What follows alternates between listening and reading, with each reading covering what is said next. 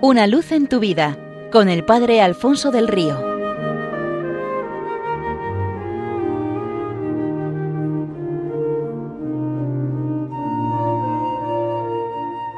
Un cordial saludo para todos los oyentes de Radio María desde el Seminario Diocesano de Getafe.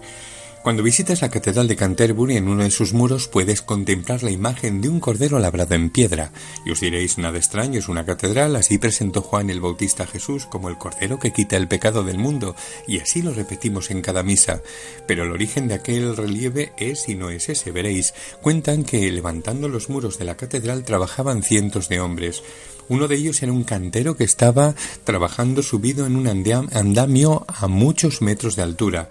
Estando en esto, perdió el equilibrio y cayó al vacío, y el accidente no podría tener otro resultado sino la muerte de aquel hombre. Sin embargo, la cosa no resultó así, puesto que simultáneamente a su caída, un pastor que conducía su rebaño a las afueras de la ciudad en aquel momento pasaba por allí. Nuestro cantero tuvo la inmensa suerte de caer sobre un gran cordero del rebaño que con su propio cuerpo impidió su impacto en el suelo. Al cordero le costó la vida, pero lo del hombre se quedó solo en un susto.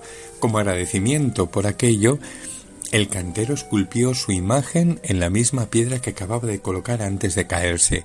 Esta es la historia real de aquella extraña imagen colocada en lo alto del muro, pero también hace alusión directa a Jesucristo, el Cordero de Dios que, haciéndose siervo y entregando su vida por nosotros, nos ha salvado del pecado y de la muerte. ¿Cuánto más no le tendremos que agradecer nosotros si aquel hombre esculpió la imagen del Cordero que le había salvado en piedra? Nosotros debemos llevarla del nuestro grabada en el corazón y mostrada a todos en la propia vida. También se cuenta de un hombre que regresaba a su cabaña hundido, abrumado por el peso de la vida, los problemas de salud, su desesperada situación económica, su soledad. Para colmo de males, estando lejos de aquella cabaña, le sorprendió un violento temporal. Se refugió bajo un árbol y apenas había cobijado un rayo lo fulminó. Escapó de milagro. Estaba herido, perdía bastante sangre, apenas podía caminar, pero como pudo, huyó de ese sitio, protegiéndose la cabeza con las manos de una intensa granizada. Tras caminar con gran esfuerzo durante tiempo, cayó por un precipicio, quedándose nuevamente, por milagro, en un saliente de piedra, sobre un gran abismo. Abatido, perdió toda esperanza de sobrevivir. Exhausto, herido, empapado, el frío que sentía le invitaba a adormecerse y morir. Pensó que había llegado su último momento y se resignó. Creyó que lo mejor que le podía pasar era esto, así terminaba de una vez por todas con su historia de sufrimiento y soledad. Pero sucedió que en medio del temporal de repente escuchó con nitidez un balido. Sí, era el balido de un cordero aún muy joven, muy joven. Aquel sonido le despertó del sopor de la muerte. Se trataba de un grito desesperado en medio de la noche de la tempestad con el que el cordero llamaba a su madre. Nuestro hombre ya había decidido abandonarse a la muerte, pero aquel animalito perdido en el temporal le necesitaba. El campesino sintió los balidos como un grito que le reclamaba vencer cansancio, dolores y miedos.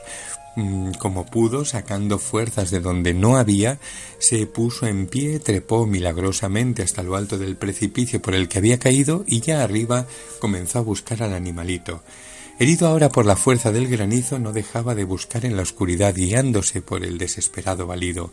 En medio del temporal vio un agujero oscuro entre las rocas, tambaleándose y al extremo de sus fuerzas se metió en él, y allí encontró al corderito herido, derrumbado en medio de un charco. Lo sacó del agua, lo puso en un sitio seco y lo estrechó contra su pecho para darle calor al tiempo que el propio animal se lo daba a él. Y así abrazados pasaron toda la noche. Al amanecer un tenue rayo de sol entró en la cueva y les despertó. El hombre acarició al animalito y sintió aquella pequeña vida temblar de hambre.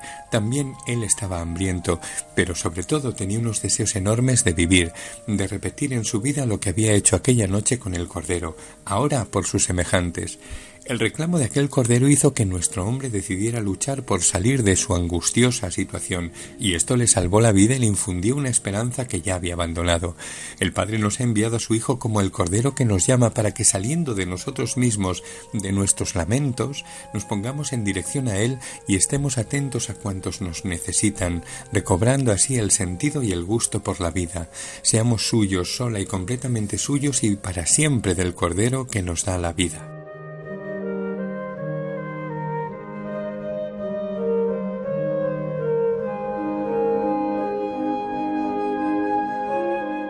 Una luz en tu vida con el Padre Alfonso del Río.